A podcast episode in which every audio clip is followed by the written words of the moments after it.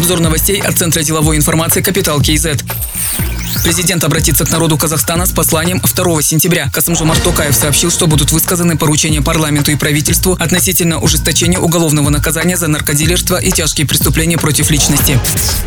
Аэропорт Алматы в первом квартале увеличил чистую прибыль в два раза. Показатель превысил 2 миллиарда тенге. В первом квартале прошлого года чистая прибыль была чуть больше 1 миллиарда тенге. Выручка аэропорта увеличилась на 24%, почти до 18 миллиардов тенге. Активы стали больше на 1% и почти достигли 83 миллиардов тенге. Обязательства снизились на 8,3%. Страны Евразийского экономического союза проработают вопрос создания режима наднациональных компаний. Они могут открыться уже в 2021-2022 годах. Об этом сообщил министр экономического развития России Максим Орешкин. Наднациональные компании находятся в юрисдикции не отдельной страны, а Евразийского союза. Максим Орешкин назвал это одним из перспективных направлений интеграции. Деятельность наднациональных компаний может быть в любой сфере – производстве, торговле, услугах, передает Интерфакс Казахстан.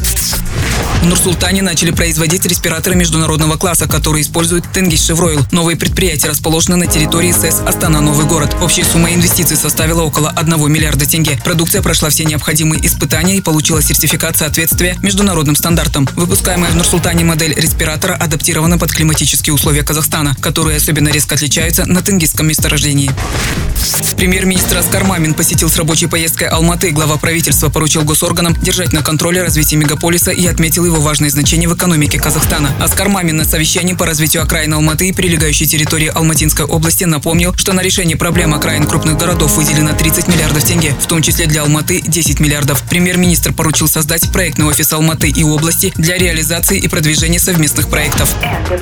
Другие новости об экономике, финансах и бизнес-истории казахстанцев читайте на Капитал Киезет.